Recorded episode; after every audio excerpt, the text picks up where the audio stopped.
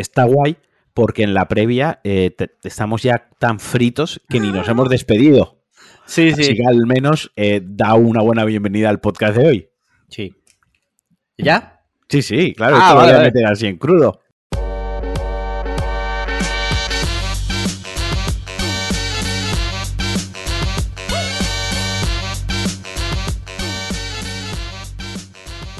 Hola a todos y bienvenidos a Cliffhanger, eh, el podcast de cabecera de Jordan Belfort. Es, es el podcast que Jordan Belfort estu- o sea, escucha a día de hoy para decir cómo vuelvo a ser el lobo de Wall Street, cómo vuelvo a estar basado y escucha nuestro podcast. Eh, como siempre, yo soy Alelia, estoy aquí con Marquino. ¿Qué tal? ¿Cómo estás? Muy bien, estoy bien. Bueno, me alegro, me alegro. Eh, yo estoy reventado, o sea, anímicamente estoy agotado. De hecho, íbamos a grabar hoy por la noche Sí.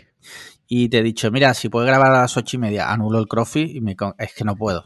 Eso, disclaimer, el podcast de hoy estamos los dos cansados, nos está Sí. pillando, son ahora mismo las 20 y 43 cuando estamos Sí. empezando a, a grabar, o sea que cuando llevemos una hora larga, si parecemos más tontos y más lelos de lo habitual, os El pedimos cerebro.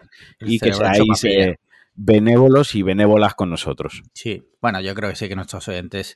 Nunca lo son, o sea, jamás han sido benévolos. La verdad que siempre, siempre que cometemos el más mínimo error, en plan de jajaja, no tenés ni puta idea de esto, tal y cual, y es como, a ver, bro. Has dicho Bodor Horry y es Horry Body, Body Horror, Horror Body. Espera, cuidado, joder. esto- Cuida, per- eh, perdonad por inquietar vuestros chakras, por cambiar el orden de dos palabras eh, anglosajonas. Sí, sí, sí. Disculpadme. Están, a, están a la que caen. Sí, sí, está muy pendiente, pero bueno, eso hace que no nos durmamos en los laureles, también te digo, ¿eh? Sí, sí. Pues nada, una semanita más, eh, si te parece, empezamos, como no, con nuestras preguntas Venga. de los mecenas. Vamos fuerte. Y es que... Por cierto, eh, antes de dime. empezar, Sí. hemos sorteado ya las Sí, verdad. de los Patreons. Sí, Eh, en la previa, los Patreons ya saben, ya hemos dicho los, los ganadores, hemos sorteado Sí. cinco tazas. Tenemos una taza para sortear en Twitter, que ahora vamos a comentar qué Correcto. tenéis que hacer, quien la quiera ganar y no sea Patreon. Y para el resto, quien quiera tener una taza, tien- se puede hacer Patreon para el próximo sorteo, eh, participar en el próximo sorteo que haremos. Pero Sí. para, si queréis una taza, ¿qué tienen que hacer en Twitter? La cual, la que vamos a regalar en Twitter. mira, es muy fácil, ¿vale? Tenéis que coger y escribir un tweet. No, no, no hacernos un repli, porque entonces solo lo vamos a ver nosotros. Queremos Correcto. que lo vea mucha gente. Y, que, y tenéis que utilizar un texto que sea, por ejemplo, ¿vale? Voy a poner un ejemplo, no lo copiéis literal, ¿vale? Eh, es que sé lo que pasa luego. Eh, algo similar a esto. Recomiendo arroba cliffhanger, nuestro de esto, a mi amigo Pepito de los Palotes, porque... eh, y el motivo por el que se lo recomiendas, ¿vale? Correcto. Otra variante que puede ser, yo escucho arroba cliffhanger porque me encanta y dices lo que te encante, ¿vale? Eh, entre todos los que... Importante que no tengáis la cuenta de Twitter cerrada porque eso si no, no luego No. no lo podemos hacer el sorteo. Claro, importante que vuestro amigo Pepito Palotes pongáis su cuenta de Twitter, no vale. Bueno, eso claro, sí, sí. Claro. Yo lo digo todo. Ah, No, no, no, está bien que lo digas, porque por eso luego cuando pone un concurso en la telecondiciones del concurso y salen un huevo de cosas, por algo será. Por algo será. Sí. Vale, entonces se- em, podéis empezar a la de ya, ¿vale? A poner ya, si queréis, todas estas cosas y luego nosotros, sorte- por favor, solo de España. Pedimos disculpas, pedimos disculpas, ahora mismo solo la economía solo nos da para España. Correcto. Eh, en el futuro ya veremos La, otras cosas. la- la economía y la logística, porque mandar una Sí. taza a la- al otro charco, a la otra parte del charco o al norte de Europa, conforme van las paqueterías y tal, y jugársela mucho. De Sí. hecho, nosotros mismos en el pedido que hicimos, alguna llegó picada y eso que iban bien embaladas. Sí, sí, sí, sí. Pero bueno, eh, y además, que es eso, no es lo mismo mandar, por ejemplo, una camiseta que lo mandas en un sobre que una taza. Siempre va a ser una caja, hay que embalarlo, es más caro. ¿Vale? Entonces ahora mismo, perdonadnos, pero por favor, solo España. Y a partir de ya lo podéis empezar a hacer, ya avisaremos cuando se acaba. Y a partir que digamos ya hoy se acaba el concurso y haremos un sorteo y sortearemos una taza entre todos vosotros. Importante lo que, lo que he dicho y lo repito. La cuenta de Twitter tiene que estar abierta porque si no, no lo vamos a ver. Correcto. ¿Vale? Y ya está, una tacita de regalo. Para vosotros. Para que veáis que no, es que luego nos dicen, nada, es que vosotros solo relacionáis con la gente que os paga. Mentira, Mentira. mentira. ¿Vale? Entonces, por eso mismo, eh, una tacita gratis para vosotros. Sin Venga. embargo, ahora vamos a responder las preguntas de los que sí pagan, nuestros mecenas, que desde un euro y no por mucho tiempo, lo del euro, eh, nos han enviado eh, las siguientes preguntas. Venga. Mira, por ejemplo, Alejandro Cámara dice, si explotase una tercera guerra mundial donde España estuviera involucrada, ¿os meteríais en el ejército para proteger el país? Qué buena porque esa charla la tuve con Sandra hace dos noches, tío. Sí. Esa, Eh, esa, Voy, esa voy a, charla- re- voy a la- adivinar tu respuesta. Eh, tu respuesta en tu caso sí, soy yo literal. ¿Sí o no? Eh, al 50%. Sí. Pero empieza tú, va. A ver, yo de primeras no. Otra cosa es que pase, lo que luego hablaremos de esto, Sí. porque es un tema que... eh, hoy, por ejemplo, en Ucrania ha habido un... Han sacado una norma o... Bueno, han activado el estado de alerta, de excepción, lo que sea, por la cual se permite a cualquier civil portar armas para su defensa. Esto... Pero esto lo íbamos a hablar luego, has dicho. Sí, sí, pero bueno, digo en relación a eso, otra cosa es que eso pasase en España y de repente tengas la guerra en tu calle. O sea, no es que tú te alistes al ejército y vayas activamente a la guerra a otros países, no, no, no. En el caso de que eso ocurriera aquí en mi calle, pues supongo que evidentemente pues defendería eh, o pro- procuraría defender a los míos. Yo lo hablé la otra noche porque yo comentaba que si estallase una tercera guerra mundial y nos invadiese Rusia, por, por- Sí. por ponernos Sí que en, es. en el extremo, ¿no? Honestamente, si yo voy a tener trabajo, no va, o sea, to- quiero decir, no sé cómo expresarlo. Empieza por yo voy a tener trabajo y está fatal. Sí. digamos que todos, entre comillas, cogido con pinzas y entiéndase la hipótesis del multiverso madness del Doctor Extraño, ¿no? Esto pasa, pero simplemente es que cambia la soberanía de España, pasa a ser una soberanía de Rusia, nos Sí. cambian la moneda y nos cambian algunas leyes, pero más o menos la sociedad, pues como estamos, pongamos, ¿no? Sí. A mí me da igual rezarle a un santo que a otro, ¿sabes? O sea, pues, pues para adelante, ahí no me metería.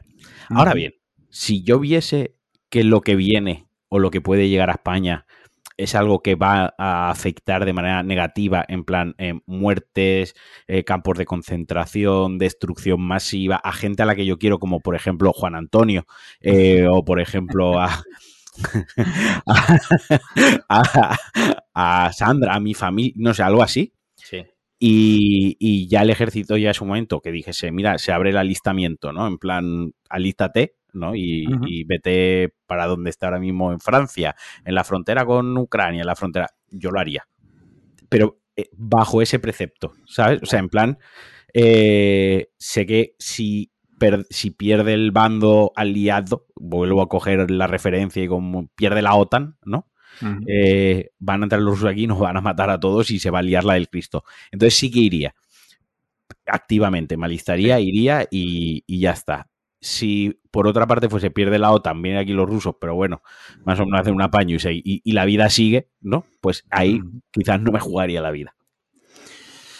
Bueno, en fin, es que, claro, tú lo que tú dices de que tal, es que, claro, si nos invadiese Rusia, no te va a cambiar solo la moneda. Es que. eh, A ver, ya, yo ya, creo, te- que le- leyendo entiendo, entre líneas sí, y sin sí. querer extenderme 39 Sí, sí. minutos o 40 minutos de conversación que tuvimos la otra noche en casa Ya. en nuestra intimidad, creo que leyendo entre líneas se, me- se puede entender el punto de vista que yo quería aportar. Sí, sí, sí.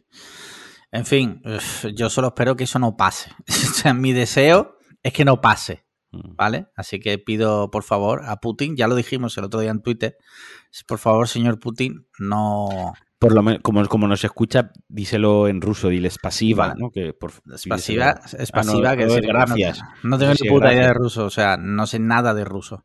Creo que eh, o algo así es pasiva, una historia Es así. O pasiva. es gracias o es por favor. Pero Mira, en cualquiera a- de los dos casos Voy a, voy, a hacer una cosa, voy a entrar en, Google Translate, ¿vale? es gracias, es gracias. Gracias. Y voy a- vamos a ver cómo se diría del español al ruso.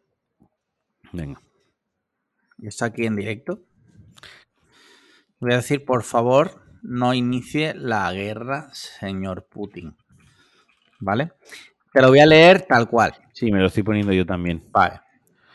Venga, dale. Sería así.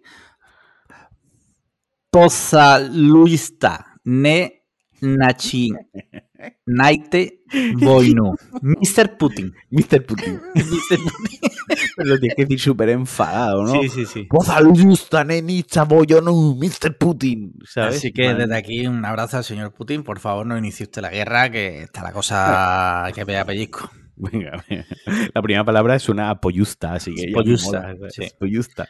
Mira, eh, Juan, o sea, literalmente Juan, a secas, Juan. dice Juan, dice, buenas camaradas comunistas. Bueno, ya veo por dónde van ahí hoy los tiros, todo de la guerra.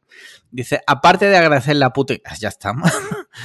aparte de agradecerle a Putin que haya empezado la Tercera Guerra Mundial el 22 del 2 del 22, ¿qué otras fechas tenéis marcadas a fuego y no olvidáis? Postdata, va siendo hora de repescar a iglesias y asegurar nuestra supervivencia.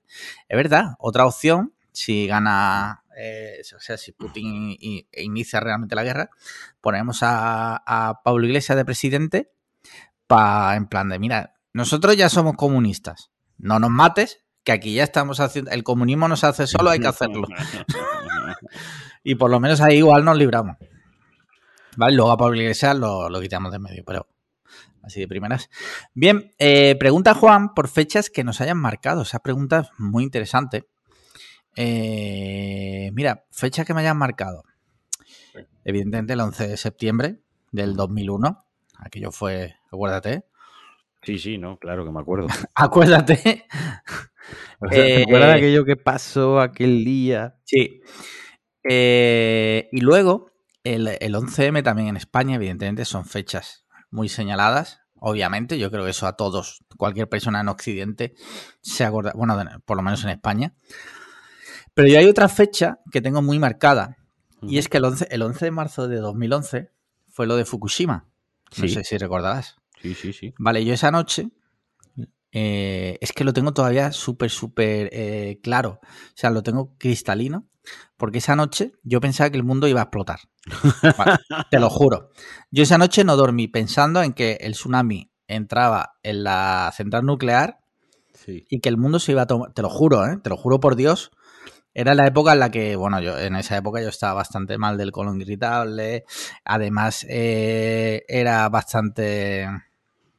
De esto de las enfermedades, era muy hipocondriaco, pero no te puedes tú imaginar. Yo, la verdad, que en esa época estaba mal, ¿vale?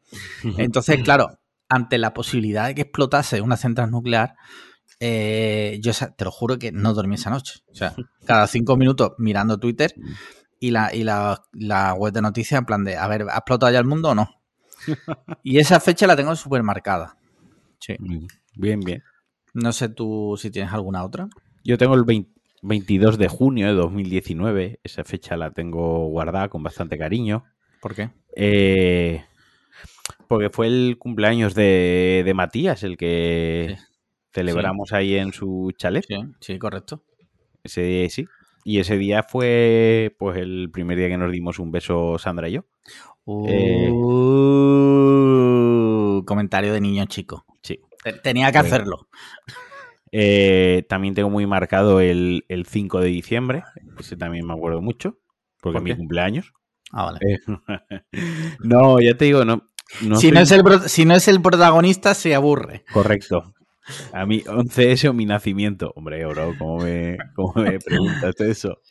¿Sabes? No, no sé, no sé, no, te, sé- no tengo fechas así. Pues sí, obviamente, como tú dices, el, el, el 11S, ¿no? Ese, Sí. pues, pero como a todo el mundo, pero de otras cosas así que no me conciernan a mí directamente a mi vida concreta, ¿no? En plan, pues eso, o la fecha de con mi novia, la fecha de no sé qué, mi hermana, o la fecha de mi comunión, por poner tontería, la fecha que me contrataron o Sí. me despidieron, cosas así.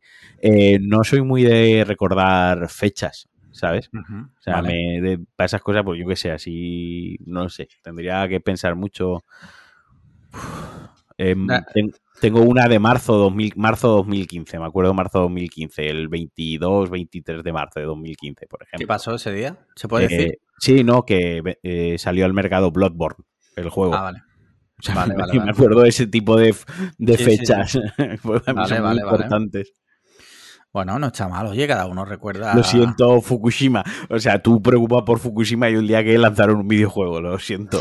Cada uno tiene sus prioridades. Está claro que las tuyas pues son los, los matamarcianos y, Claro. y las cosas de niños pequeños. Correcto. No te, no te juzgo. No me juzgas. No te juzgo. Mira, siguiente pregunta. Radio Gea, que ha sido, de hecho, uno de los agraciados con una taza. Eh, dice, hola H y S. Bueno. Eh, últimamente recibo ciertas críticas de gente cercana a mí porque dicen que soy muy conformista con algunas cosas. Bueno, cuando dice muy cercana a mí, me imagino que será su pareja. Digo yo. Ejemplo, a la hora de elegir muebles suelo... Evidentemente su pareja. no creo que sea un amigo. Ejemplo, a la hora de elegir muebles suelos en el piso o para elegir cosas para la boda o para simplemente elegir qué comemos hoy. Pero es que lo cierto es que me da igual. Siempre tengo un par de cosas a las que suelo decir que no o cosas que quiero sí o sí. Pero por lo general creo que tienen razón en lo que soy un conformista y simplemente si algo no me parece mal, pues me da igual para adelante. Espero haberme explicado. La pregunta es, ¿estoy actuando mal y debería ser más exigente incluso cuando me importa verga? ¿Os pasa a vosotros también algo parecido? ¿Sudan los insectos? Un saludo. Eh, mira, si te parece empiezo yo. Me, me he sentido muy, identif- muy identificado, ¿vale? Yo soy una persona, eh, esto va a sonar a flipadísimo, eh, nivel 10 pesos. Pero yo por mi trabajo estoy constantemente tomando decisiones. Mi trabajo... no. Bueno, eh, evidentemente no al nivel de Bill Gates, pero... El, y- y Jeff Bezos literal soy yo. O sea, la semana pasada el Joker, Correcto. esta semana Jeff Bezos. O sea, eh, el nivel cada Sí, sí. semana va a más. Cerebro cósmico. El caso es que cuando mm, estoy con mi pareja, en mi tiempo libre, lo último que quiero es seguir tomando decisiones. Entonces, me pasa mucho como a él. Evidentemente hay cosas que radicalmente no, ¿vale? Eh, por ejemplo, mm, yo qué sé, ir a un vegetariano. Pues de primeras, no. O sea, si hay que ir, se va. Pero de primeras, si me preguntas, ¿quieres ir a un vegetariano? De primeras te voy a decir, no. ¿Vale? Pero luego, en otras cosas, ¿qué te apetece cenar? Es que mientras que sean cosas que dentro de la normalidad, que me gusten y demás, no tengo problema. Igual que si vamos al cine, venga, vamos al cine. ¿Que no vamos al cine? Pues no vamos al cine. No tengo problema, me siento identificado con él. ¿Vale? Vale, yo voy, yo 50-50, o sea, yo para ciertas cosas soy conformista, pero para otras no. Pero sí que yo me marqué hace muchísimos años cuando empecé a vivir con la primera pareja con la que yo viví. Me marqué ciertas normas en mi vida y Sí. que luego, posteriormente, otra pareja que yo tuve, como- lo típico que comentas, pues con mi ex, esto tal, no sé qué, me recriminó precisamente que yo era un conformista. Vale. Y todo venía por unas cortinas, ¿no? Y claro, yo en esa conversación expliqué algo que luego he explicado muchas veces en mi vida y, y- y demás, que es que no es que sea más, no me siento mal o no me siento como un conformista, es que yo con una pareja, con una persona importante a la que quiero y estoy bien, yo no voy a discutir por unas cortinas. Sí, ¿Las yo quieres igual. verde? Sí, sí, sí. Verde. ¿Las quieres negras? Negras. ¿Significa que soy un conformista? No. ¿Significa que tengo unas prioridades en mi vida y sé cuándo voy a discutir por una cosa o cuándo es una banalidad? ¿Yo tengo un gusto y una preferencia? Sí, a lo mejor me gustan las cortinas grises, la doble cortina, ¿no? Que sea una blanca y una opaca para cuando veo la película, bla, bla, bla. Esa es mi preferencia. ¿Voy a discutir con mi pareja por una cortina? No. Ya está. Es así de sencillo. ¿Voy a discutir con mi pareja por qué se cena esta noche? No, pues obviamente si una noche tengo un antojo, pues a lo mejor, oye, tengo antojo esta noche, ¿te apetece? Tal. Eh, pues mira, sí, pues no, pues ya está, pues este antojo para otra noche. Será por noche para cenar, vamos, todas las del mundo. Eh, ¿Voy a discutir por qué ver en la televisión? No, si me apetece ver algo, yo lo propongo, pero si no, no. Que luego hay otras cosas como, por ejemplo, las decisiones de la vivienda, en plan, nos mudamos, no nos mudamos, decisiones de cómo educar a la perra, tal, no sé qué. Pues bueno, a lo mejor ahí sí que mm, me, no quiero decir como que me planto más, pero a lo mejor ahí sí que discuto, o a lo mejor sí que me confronto, o a lo mejor sí que doy otro punto de vista, porque me parecen cosas que sí que son vitales y son más importantes. Pero por unos muebles o por cenar en la pizzería Pepe o en la hamburguesería Juan, yo Sí. con mi pareja no voy a discutir, ni con un amigo, y no por ello me considero una persona conformista, solo que juego mis bazas en el sentido de que me enfado por lo que me quiero enfadar, discuto por lo que quiero discutir y por otras cosas no. Mira, yo cuando me casé, eh, me hice como una promesa, entre comillas, no sé cómo decirlo. Que era, no voy a discutir con mi mujer ni me voy a cabrear por tonterías. Claro. sea, eh, las cosas importantes, evidentemente, se hablan, se, se, hace una toma de decisiones. Cuando vives en pareja, evidentemente, no impones por tus cojones lo que tú quieres. Normalmente hay una negociación. Eh, pero por tonterías, es que, o sea, mm, me he casado contigo, eh, estoy por encima de eso, ¿sabes? ¿Qué quieres? ¿Agua esta marca? ¿Pepsi o agua? Me, pues la que tú quieras. Es más, si no, pues una Pepsi y una Coca-Cola. Tú bebes de la Pepsi y yo de la Coca-Cola. Es que no es. Quiero decir, hay sí, que sí. ver en qué discutes en la vida, ¿no? Y porque en la pareja, en este caso lo centramos porque él ha puesto el ejemplo sí. pues, de la boda y tal, pero eh, vas a discutir con tu pareja. Muchas veces durante a lo largo de la vida en pareja, ¿no? Y, y ojalá discutan muchas veces en el buen sentido, porque uh -huh. eso quiere decir que estarás muchísimos años con tu pareja en el buen sentido, no que nadie se tome que eh, hay que quererse para pues, discutir mucho, es que no, me refiero no. es que con el, el, el, camino y el transcurso habitual de la vida, pues acabas encontrando a veces pues ciertas discusiones, a veces más tontas que no te las esperas y a lo mejor por un problema más grave. Por eso mismo muy importante no reventar una pareja, o al menos como lo veo yo, no reventar una relación sentimental con alguien a quien quieres por idioteces porque hay sí. muchas parejas que revientan, queman su relación por discutir por el coche, por discutir de la película, por discutir del no sé qué, pues no me gusta que tú hagas esto, pues a mí me gusta que no sé qué, y revientan la pareja y luego cuando viene un problema gordo esa pareja no lo soporta, sí. rompe y ya está, porque están quemados, una dinámica asquerosa, no que saber sentar unas prioridades contigo mismo y eso no quiere decir que seas conformista. Sí. Yo a tope con no discutir por unas cortinas o por un mueble. Otra cosa es que me quieras meter un mueble recocó de esto súper cargado, pintado de dorado. Bueno, pues a lo mejor tengo algo que decir, pero también es verdad que si es tu pareja es porque en cierto modo en muchos, muchos gustos y en muchos aspectos coincidís y os conocéis bien los, el, el uno al otro. Claro, Entonces, claro. pues tu, tu, tu, pareja tampoco de repente un día va a, a aparecer mmm, eh, proponiéndote meter ahí, yo que sé, algo del renacimiento, sí. ¿sabes? Mm, sí, sí, sí, totalmente, totalmente.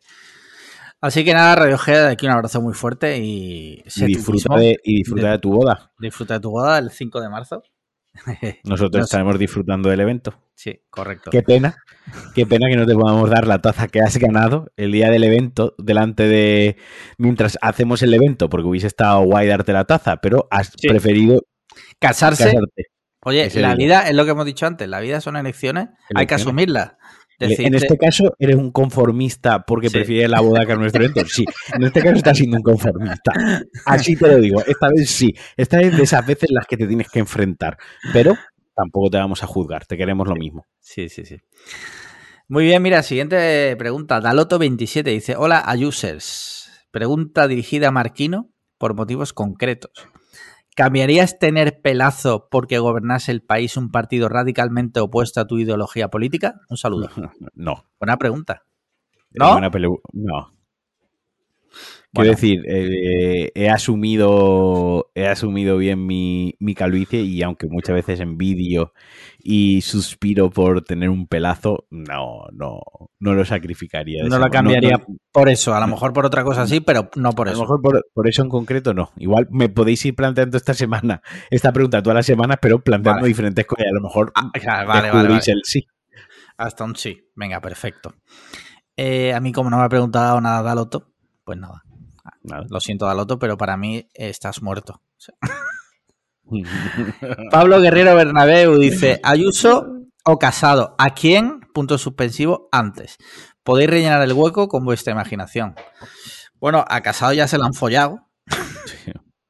que ahora hablaremos Qué bochorno, de eso. tío. Y a Ayuso, pues igual. No sé. ¿Qué responder? A Casado se lo. Vamos hablaremos de eso, pero se lo han ventilado rápido. Sí, se lo han ventilado rápido. Bueno, sí, la política sí. y bueno. más la política que se hace en este país es una política de tiburones.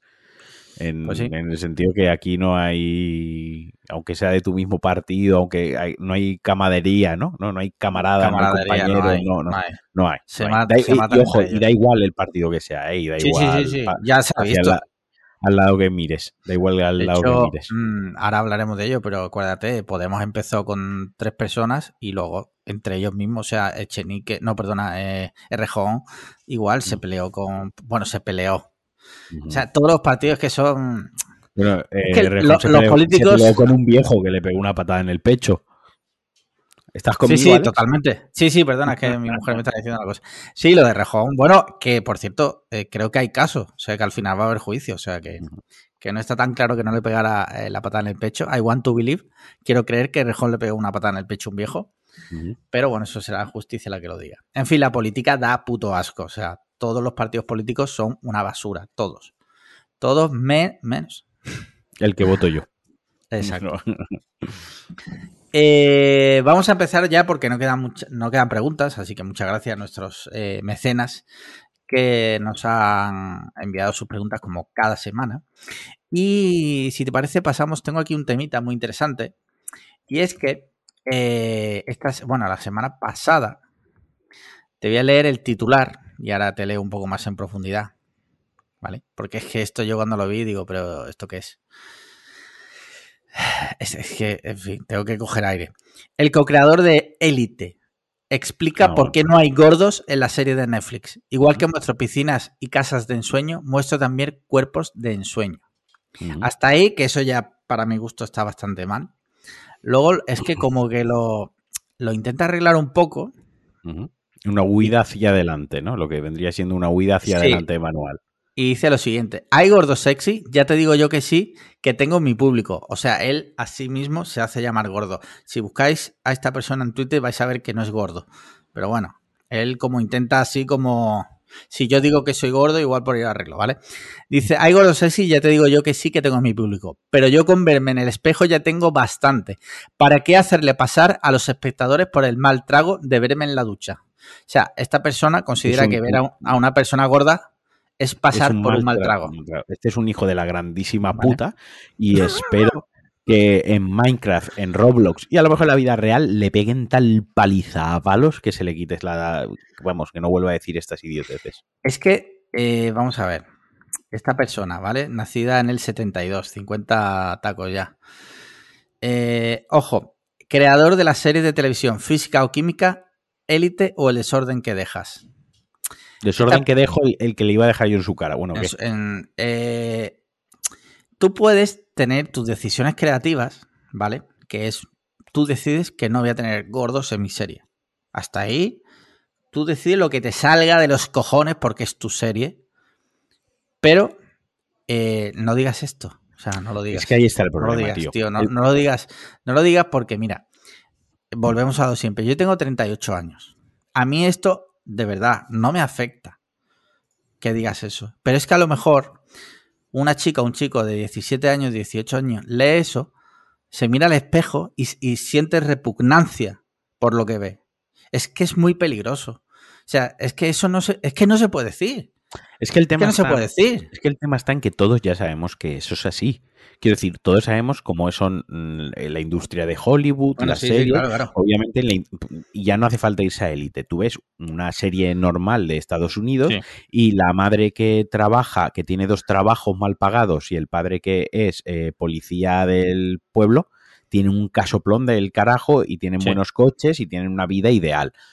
Cuando tú dices, o, o- o cuando ves la típica serie que pagan un apartamento en Nueva York y es camarera con las propinas. Tú, ya sabes que eso es irreal. O sea, ya sabes que te están mostrando el ideal de un apartamento, te están mostrando un ideal de una casa bonita, de una familia pre- preciosa y casualmente nunca hay gordos, ¿vale? Ni nunca hay feos, ni nunca hay enanas, ¿vale? Sí. Eh, Y, y- y ojo, que no tengo y ojo, problema con el... Con el No, con no, no, el- no. Pero está bien que lo digas, porque si lo hay, esto es importantísimo. No, no, si, si- lo hay, si lo hay, le el gordo es, de- es muy gracioso, el Exacto. enano es que la lía muchísimo. Tiene que jugar el, rol especial. O sea, hay que, hay que dejar claro que, eso no es, que es disfuncional en alguno de los aspectos de su vida o de su carácter, ¿de acuerdo? sí, Eso ya lo sabíamos.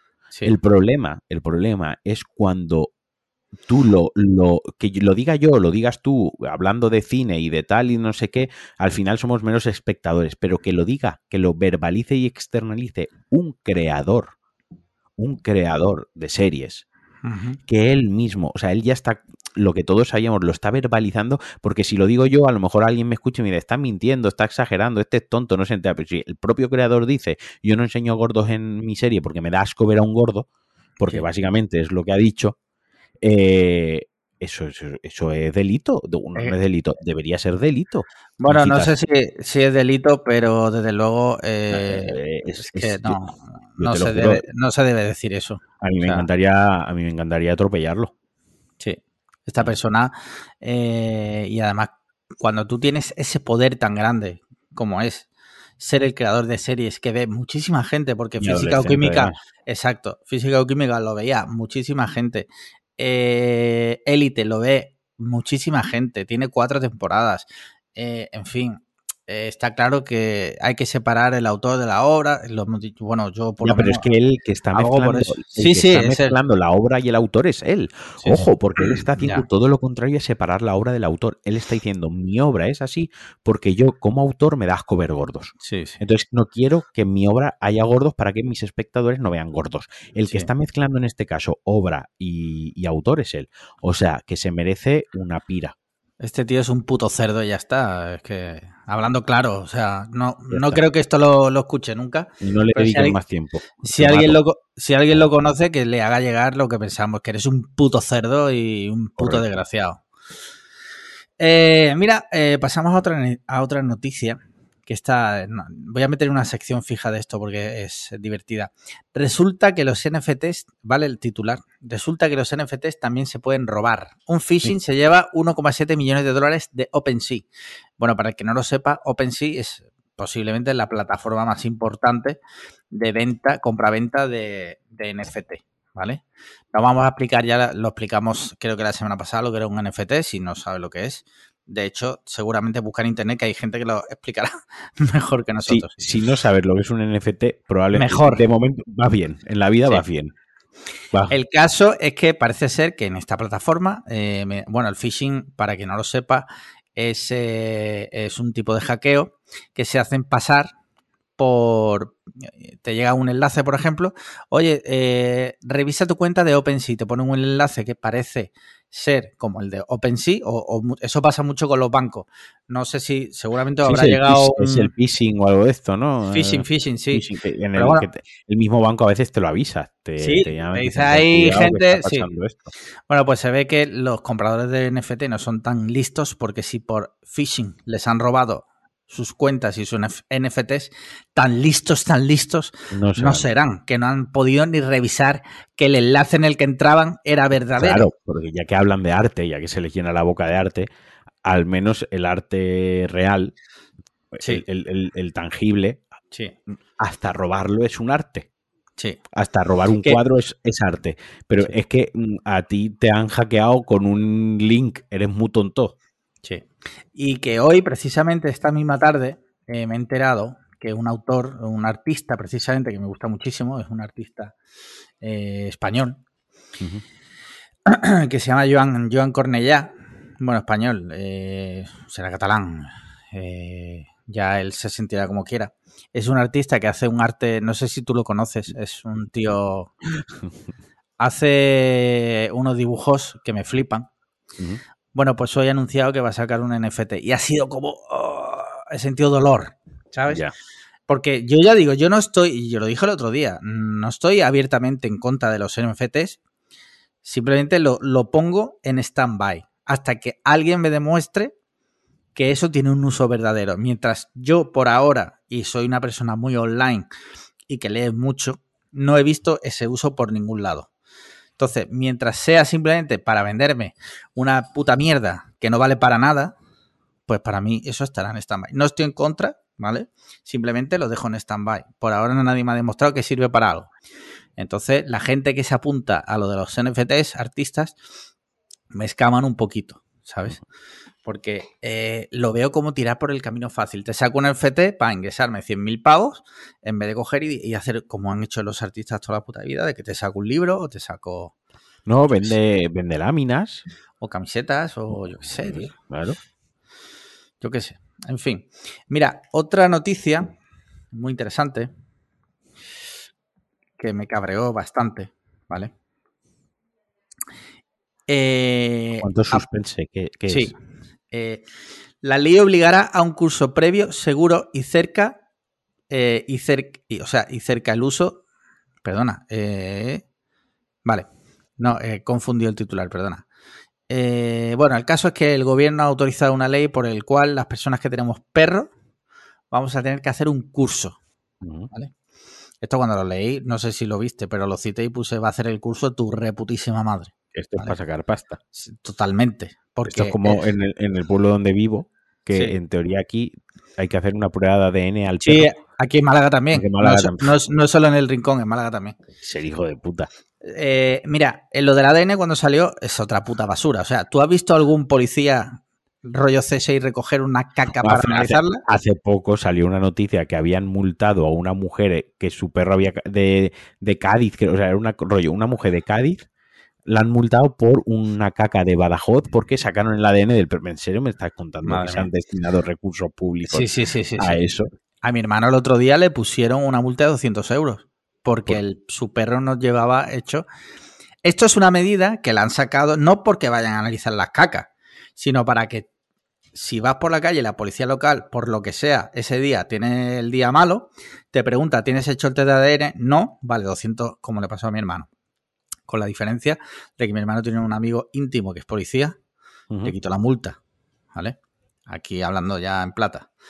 Este tipo de cosas, esto es como lo de lo que hablamos el otro día de las, no sé si te acuerdas, de la de lo de la renovación del carnet que se hace en academias privadas. Pues esto es algo parecido. O sea, Yo es que- eh, Yo es que, por ejemplo, lo del el ADN lo, Sí. lo tengo cubierto porque a mí sí me... Y esto, esto es eh, que es así, esto es así. sí. Si me para la policía, yo enseño mi DNI y Sí. enseño el carnet de la perra. Ah, y como es tanto en mi Valencia. DNI como es Sí. en Valencia, digo que estoy de visita, que, que estoy una semana y los perros que están de visita no hace falta que tengan la prueba del. ADN hecho. Así que hackeo el sistema. Eso es verdad. Pero que da coraje, tío, que de repente No, no, te claro que saquen coraje, estas no cosas del el gobierno ahora se No, ponga. pero lo peor de todo es que queda excluido de estos cursos los cazadores, no sé, que es sí, es verdad, es verdad. Sí, que hacer el puto curso. Quiero decir, sí. si más que cuidamos nosotros, te incluyo Sí. a ti, a mí y al noven- cualquier oyente nuestro que no cuide de su perro, eh, que deje de ser oyente. Sí. Así lo digo directamente. Nosotros cuidamos, mimamos. Joder, si mi perra duerme en, en mi cama todas las noches a nuestro lado y vemos una película y se pone entre los dos en el sofá a ver la película sí, con sí. nosotros. Quiero decir que, que yo hago el curso que haga falta, pero si hace falta me refiero, pero es que es una chorrada, es una meme. Yo ya saco a mi perra con bozal a la calle porque he tenido un incidente. Yo la llevo con una correa fuerte, la llevo con un buen collar. eh, yo ya yo ya le doy los paseos que necesita al día, un paseo de 40 minutos por la mañana porque sé que el- la perra lo necesita y otro paseo de 20 minutos por la tarde. Si, no me jodas.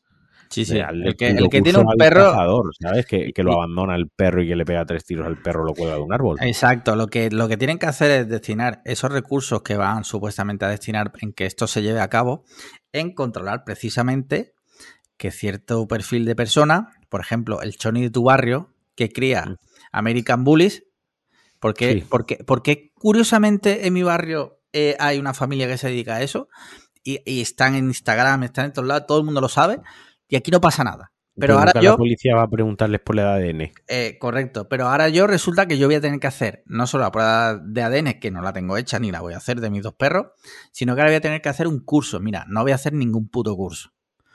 Eso ya te lo adelanto. Sí, sí. Y, si- y si encima lo pones obligatorio y tal, aparte que mm, entonces hazlo gratuito, para que todo el mundo pueda hacer el curso. ¿No? Está lo gratuito en los centros ciudadanos de los barrios. Una persona que lo imparta y ya está. O da, o hazlo, o no, hazlo. No lo hagas gratuito, o sea, la cosa sería es que hubiese una opción gratuita, que tú vayas al centro de tu barrio y te apuntes y dices, tienes Sí. tres meses de espera, Sí. ¿Vale? Pero, y quien quiera, pues que se lo pague privado Bueno, y sí, se lo saque el, el rápidamente. Pero si es algo obligatorio, siempre tienes que dejar la puerta Una abierta alternativa gratuita. a, a quien no tiene medios. Sí, correcto. Y ahora alguien dirá, si no tienes medios, si no tienes recursos económicos para pagar un- el curso, eh, Sí. es que no tienes recursos económicos para mantener al perro. Sí. Mira, pues yo desde aquí te digo una cosa que es que eh, me cojas así con las dos manos los huevos, saques la lengua y todo el frontón, lo que une mi ano y une mis huevos por bajo, me lo empieces a lamer con todas tus fuerzas, ¿vale? Eso es lo que te digo, porque es que no son así las cosas. Normalmente la gente que dice eso es gente que no, Es no tiene normal. perro o no tiene no ha tenido nunca contacto con perros o no tiene conocimiento de personas con perros, en fin. Normalmente quien dice eso la verdad es que no tiene ni puta idea. ¿Vale? Eh, pero bueno, no, no vamos a ahondar en eso. Me, me acabo de peer. O sea, eh, me ¿Esto lo vas a dejar en el podcast o Lo qué? voy a dejar, tío, pero me estoy ahogando. O sea, Madre mía. pero muerto por dentro. Te estoy Sí. como Paco de Best, pero por dentro, ¿sabes? O Sí, sea, sí, sí. Él por fuera y tú por dentro. Sí, exacto. Vale. Eh, mira, pasamos ya, si te parece, a uno de los temitas gordos e importantes. Y es que eh, no, sé, si- no sé si sabes que hasta haya una guerra. No, No. Te hablo de la, de- no te hablo de la de Rusia, te hablo de la guerra en el Partido Popular entre, eh, bueno, ya la guerra ya ha terminado, ¿vale? Hoy ya ha terminado esa guerra, pero esta guerra ha ocurrido entre Casado, eh, que era el presidente del partido, y Ayuso, que es la presidenta de la Comunidad de Madrid.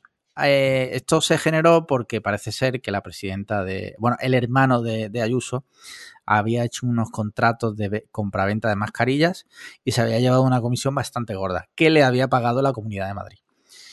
Esto, bueno, está, esto está ahora en manos de la justicia que lo va a investigar.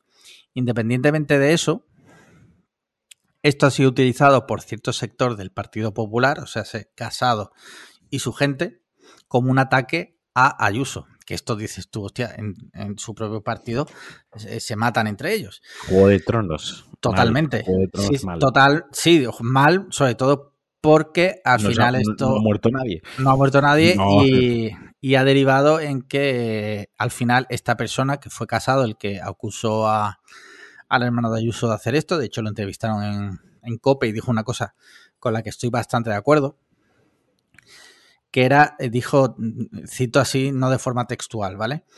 Dijo que a él no le parecía bien que mientras en abril del 2020 estaban muriendo 700 personas en un día, hubiera una persona que por vender mascarilla se llevase 300.000 euros solo de comisión, ¿eh? no, por, no por el valor de... No, porque si tú vendes un producto, pues podemos estar más o menos de acuerdo, pero bueno, si tú por lo menos lo has producido y lo has vendido, pues bueno, tú le pones el precio y si te lo pagan, pues oye, solo de comisión. Y yo estoy bastante de acuerdo con eso que dijo. Pero claro, de ahí a que sea ilegal, eso será ahora la justicia la que, la que tenga que verlo. Pero sí es verdad que ha sido utilizado como arma arrojadiza y al final, pues, el caso es que derivan que Casado se ha ido hoy, se ha despedido del Congreso y pues no sé qué hará, la verdad. No sé qué te parece, qué te ha parecido. Bueno, aparte, no aparte de un espectáculo bastante lamentable. A mí me pareció dantesco. Yo lo Sí. que creo que Casado, pues ahora que va a tener tiempo libre, podría venir de invitado al podcast, eso en primer Sí. lugar.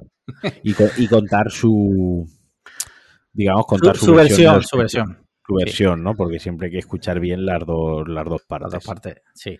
Así Eh, que, no no- supongo que ahora es que, no sé, Feijó llegará a ser presidente de PP, es que no sé... Ahora, ahora hablan de eso, de que pudiera ser, porque Feijó fue uno de los que apoyó a Ayuso. Feijó Sí, es el eso. presidente de Galicia, también del Partido Popular.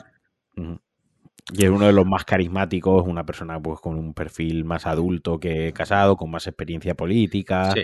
que inspira algo más confianza, que hasta el momento ha sido boca chancla, pero no tanto como el otro. Sí. Podrían ir por ahí las cosas. El caso es que, tío, Casado es eh, una de las personas con menos carisma. No, no, o sea, es un lelo. Para dirigir un partido, no te digo ya para haber dirigido un país, es que, seamos sinceros, o sea, tú lo comparas con Aznar, ¿vale? Que Aznar no estoy diciendo que fuera buen presidente ni nada, o sea, no voy a entrar ahí porque yo era pequeño, ¿vale? Pero sí es verdad que es un tío que tú lo veías y por lo menos, por lo menos, por lo menos tenía carisma. Pero es que casado, tío, es un- una persona sin ningún tipo de, No, no. de... Le falta algo, tío. Incluso Mariano Rajoy tenía carisma Sí, a su estilo. Tenía su al, al- al estilo gallego. Zapatero tenía su carisma Sí. a su estilo. Quiero decir, Rubalcaba no tenía carisma, por eso casi se Murió- me olvida. murió. Ahora, Murió. Por eso ahora casi al nombrarlo se me olvida. Rubalcaba murió. Ah, vale. Sí, no lo sabías, no, No, sé si estamos, te acordabas. no- no estamos hablando de quién está vivo muerto, estábamos hablando de, de su. Una puntualización. una puntualización. Vale, vale, Entonces, pues yo que sé qué pasará ahora en el PP porque, bueno, pues ahora empezarán la casa de las dagas voladoras y, y lo que pasa, claro, está al final, eh, le ha salido el tiro por la culata porque al final Ayuso a no ser que la justicia dictamine que aquello ha sido ilegal entonces, bueno, pues estaremos hablando de otra cosa.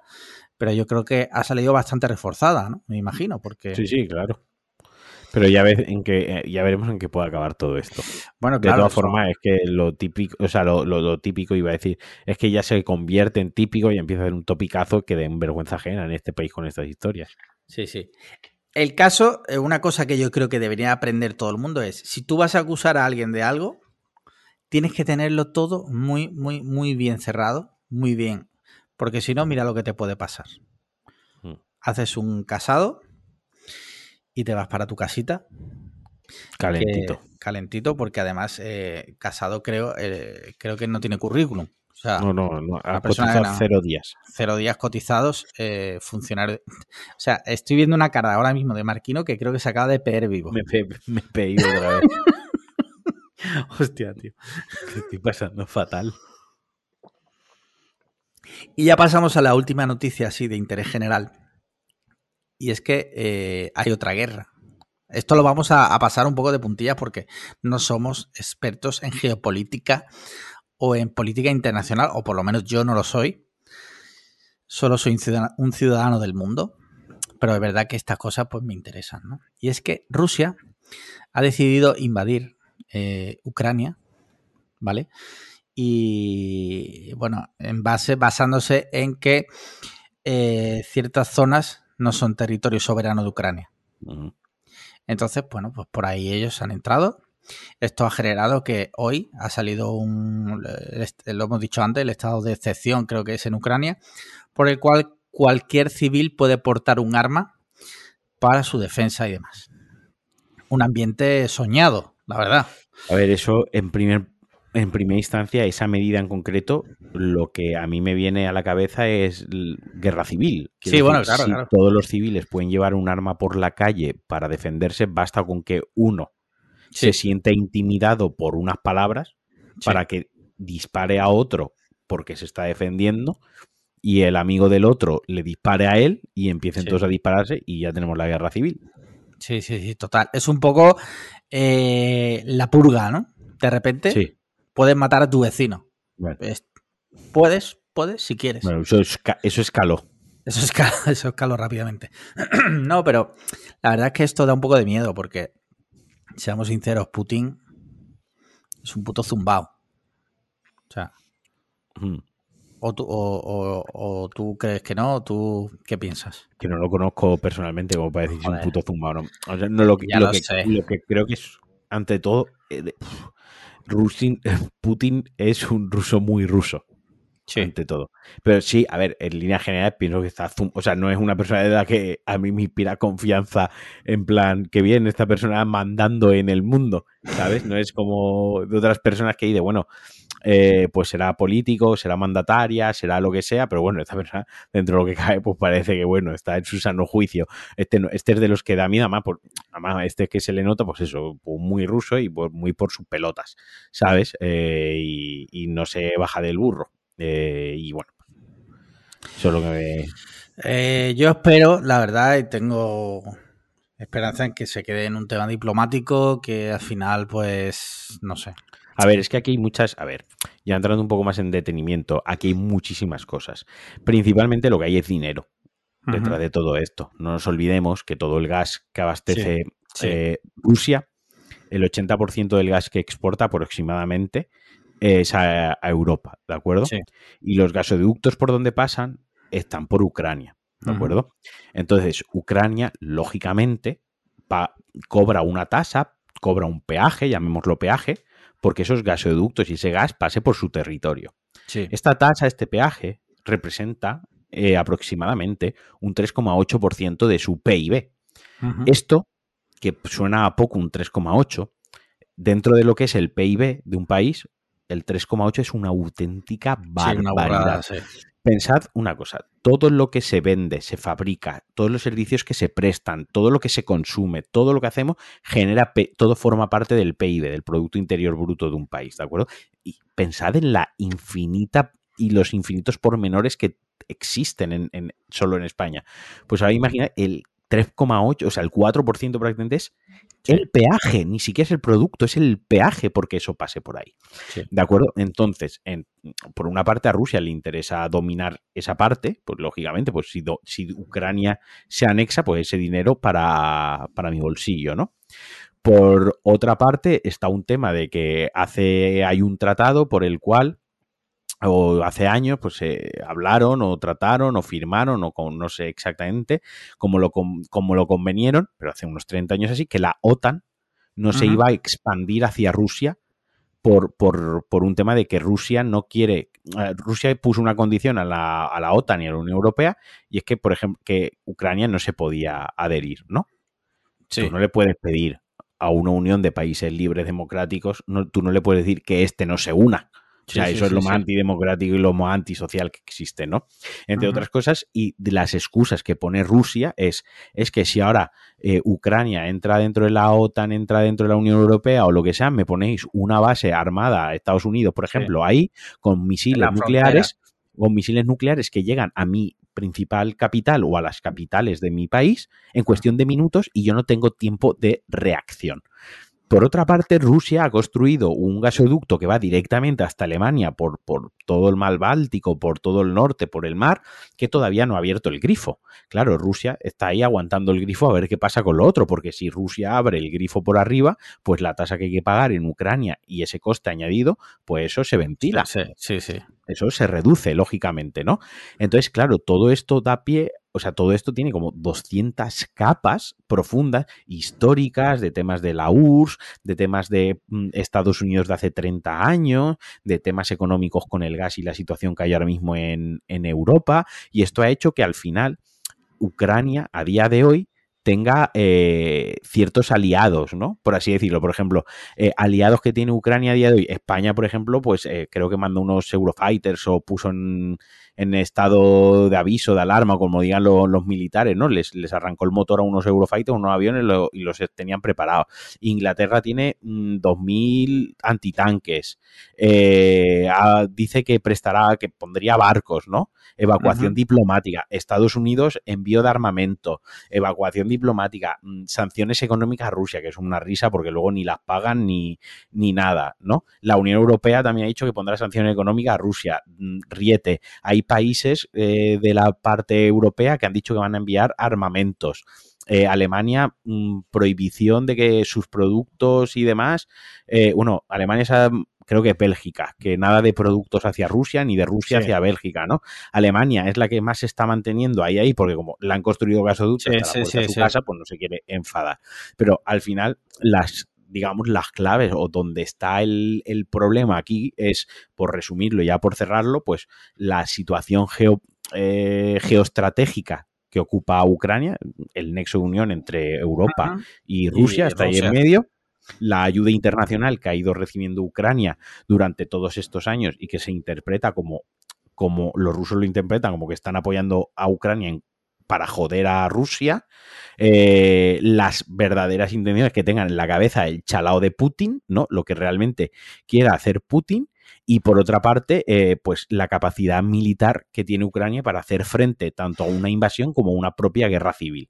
Entonces, entre todo, entre toda esa ensalada que os acabo de soltar así, eh, y que probablemente me haya equivocado muchas cosas porque no soy experto en geopolítica Ya lo, internacional. ya lo hemos dicho para que lo Ya lo hemos dicho para que nadie me venga luego. "No, es que Marquino ha pronunciado mal, es que Marquino se ha equivocado en la que me coma. Ya te he dicho, entre los huevos y el ano, esa parte me la lames de arriba abajo. Eh, pero básicamente es un poco la situación que hay. ¿Cómo nos afecta eso al mundo? Porque hay gente que, ah, esto no va conmigo. Bueno, pues para empezar, el gas, hay peña que está pagando unas facturas de gas loquísimas y eso es el principio. Como empecemos aquí con bloqueos de, y aranceles y envíos de mercancía y o pase ya a mayores a un conflicto armado, recordemos que tú estás en España, pero en Ucrania va a morir gente. Si Sí. esto va a mayores, si esto se calienta, en tres días está muriendo ya gente. Sí, sí, sí. Realmente, bueno, ya está muriendo gente en realidad, pero que esto enseguida escala, esto escaló rápidamente, sticker de diablos, ¿no? Con tu cara así deformada, y empieza a morir gente. Sí, porque eso en cuanto de repente hay un tiro mal dado, o cuando te quieres dar Claro. cuenta, a los 10 Pues- minutos. Todos están dando tiros. Sí. Y bueno, eso, espero haberlo explicado de una manera eh, accesible, asequible, sin dejarme muchas cosas por el camino y sin haber hecho el ridículo. El tema del gas, por ejemplo, Biden ya ha dicho que se compromete a que en Europa no falte el gas, que si tiene que mandar el gas. Sí, que lo va a cual. traer él con la botella butano, ¿no? El butanero, Joe Biden, tin, tin, tin, sí, pero yo el otro día fui a una botella y me costó 22 pavos. Anda, Sí, ese que se- sí. Es que, es que otra cosa que me toca los huevos y no, y ojo, por favor, disclaimer, o sea, así de tochísimo, disclaimer así de tochísimo, no apoyo a Rusia, no apoyo la intervención armada para invadir otro país, no apoyo nada de eso, ¿vale? Disclaimer, lo vuelvo a repetir, no lo apoyo. Minuto... Pero- mm, No lo apoyo, no, pero no lo, no lo- no lo apoyo, pero me toca los huevos que Estados Unidos se pronuncie porque Estados Unidos son los primeros que en cuanto ven la mínima oportunidad de entrar en un conflicto armado de un tercero a poner orden para sacar tajada, son los primeros que sacan las armas, los primeros que entrenan militares, los primeros que mandan armamento y los primeros que meten el hocico. Entonces, cállate la puta boca. Hmm. Cállate la puta boca, porque lo que está haciendo Rusia es el mismo juego que tú has hecho en otras regiones del mundo mil veces, que es soberanía, reclamo esto, mando ejército, y todo por o el petróleo, o por minas, o por materiales, o por gas en este caso. O sea, eso lo has hecho. Entonces, Hmm. joder, tápate un poquito, échate así la mantita que vas a pillar frío. Sí. En fin, eh, esperemos que con esto, pues si alguien no estaba enterado, pues esté un poquito más enterado. Y si alguien entiende mucho, pues felicidades, eres un puto crack. Dicho esto, ¿qué te parece que hablemos de videojuegos? ¿Ya? ¿No hay hot takes? No quedan no? más hot Ah, vale. takes. Sí. Muy bien, venga, pues hablemos de videojuegos. Empieza tú. Eh, bueno, notición del día, que ya han salido las reviews de Elden Ring. Yo estaba Pues- viendo vídeo, ¿vale? Porque yo mm, no pienso comprarlo. En el sentido de, o sea, yo paso de este juego porque puedo acabar totalmente desquiciado y no me apetece. Pero el juego pinta, pinta súper chulo. O sea, pinta- yo he estado viendo gráficamente, me ha parecido muy, muy, muy impresionante. Yo en el apartado gráfico, la verdad es que no estoy jugando al Horizon Forbidden West y eso, Sí. o sea, viendo eso que es una película en CGI, yo ya sé que los juegos de Front Software técnicamente son justitos, o sea, lo que me llama un juego que sale en Play 4, sale tal, y que Pues no va a incluso, tener incluso eso, ya. No, tú estás yo lo que creo que tú estás confundiendo el apartado técnico con el, Sí, bueno, dise- puede ser, con sí. el diseño artístico, que eso sí, sí, en el diseño artístico no tiene parangón, o sea, no hay nadie que les haga competencia. Ellos creando paisajes, creando torreones y, y creando imágenes y estampas que evoquen a la melancolía, a la soledad y a la depresión son los putos mejores. Es lo que mejor se les da. Otra cosa ya es el apartado gráfico. No tiene ray tracing, no tiene Bueno, ya, binaria, sí, sí, sí, sí. no tiene mm, texturas de no sé más, geometría de... Eso no lo tiene el juego. O sea, mm, de hecho, hay zonas que yo también he visto algún vídeo en los trailers y tal, se ve que son polígonos cuadrados total. Para hacer una columna es cuadrada totalmente. No le han dado ni sombreado, ni se han parado 10 minutos a retocar la columna, cuando hay otros juegos que tienen un nivel enfermizo de detalle en esas cosas. Sí. Lo que, lo que tiene es una dirección de arte totalmente basadísima y brutal. Y yo no puedo pensar ahora mismo más que en el peo que me acabo de cagar otra vez y huele fatal, pero eh, que lo estoy pasando fatal. Eh, en el viernes por la mañana en, en jugarlo. Podía haberlo comprado digital y jugarlo mañana ya a las 12 de la noche, Sí. en la madrugada, pero este, como tengo todos los, todos, todo, todo desde Demon Souls, todos los tengo en físico, este lo quiero tener también en, en físico. Porque puedes hacer una cosa si quieres. Eh, aquí en la tienda de mi barrio, eh, yo he comprado muchas veces el juego un día o dos días antes. No, pero te voy a reservar con la edición. Vale, Day vale, One, toda la historia, sí, sí. Vale, vale, vale. Sí, sí. Vale. Este lo quiero, pues ya te digo, tengo hay algunos incluso que los tengo repetidos y Sí. el Dark Souls 1 lo tengo en Xbox 360, lo tengo en Play 3, lo tengo en Play 4 y lo tengo en Steam también, o sea, cuatro veces he comprado ¿Y te parece, te, parece normal? Eh, sí, y me lo he pasado en las cuatro plataformas y lo he jugado mucho. sí, Estaba mirando en la web esta que me dijiste tú, la de How, Long to How Beat. Long to Beat, 87 horas eh, el Elden Ring. Bueno, eso es totalmente de momento Sí, falso, porque sí. eso es esa, esa web va a base de lo que ponen De lo que los, pone la gente, ya, los ya lo usuarios, y de momento solo ha jugado la prensa. O sea, han salido análisis con 60 horas que han dicho análisis en proceso, todavía no nos ha dado tiempo a acabarlo. Han salido análisis de 100 horas, de gente que ya lo ha jugado 100 horas porque era un equipo, a lo mejor lo han jugado entre varias personas. Quiero decir, eso de momento hay que cogerlo un poco con mida. Pero, Hombre, ya, ya pero, pero, pero atendiendo a la duración media de los Dark Souls y demás, eh, yo creo que oscilarán las 80 horas siendo que este es open world, que es mundo abierto.